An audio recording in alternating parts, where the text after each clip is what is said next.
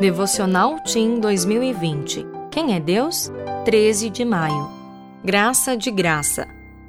Pois todos pecaram e estão destituídos da glória de Deus, sendo justificados gratuitamente por sua graça, por meio da redenção que há em Cristo Jesus.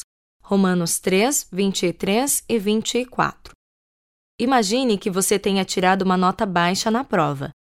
Por sua vez, o amigo do lado acertou todas as questões e tirou 10. Quando o professor está anotando as notas, seu amigo intercede por você. Professor, quero trocar minha prova. Fico com a nota baixa e dou 10 para o meu amigo. Inacreditável, não é? Sem merecer, você ganhou uma ótima nota e seu amigo, que não precisava fazer aquilo, levou a nota baixa em seu lugar. É claro que isso não acontece, pois professor nenhum permitiria tal coisa. Mas, em relação à nossa salvação, algo semelhante aconteceu. Nós somos pecadores, fazemos coisas erradas, mas Deus escolheu nos salvar. Enviou Jesus para morrer na cruz e assim pagar os pecados de toda a humanidade.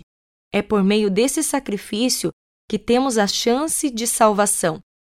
Quanto pagamos por isso? Nada. Jesus quitou nossa dívida ao tomar nosso lugar.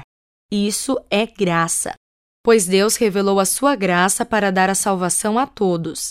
Nunca se esqueça desse presente dado por Deus. Eu sou Graziela Moraes e trabalho na CPB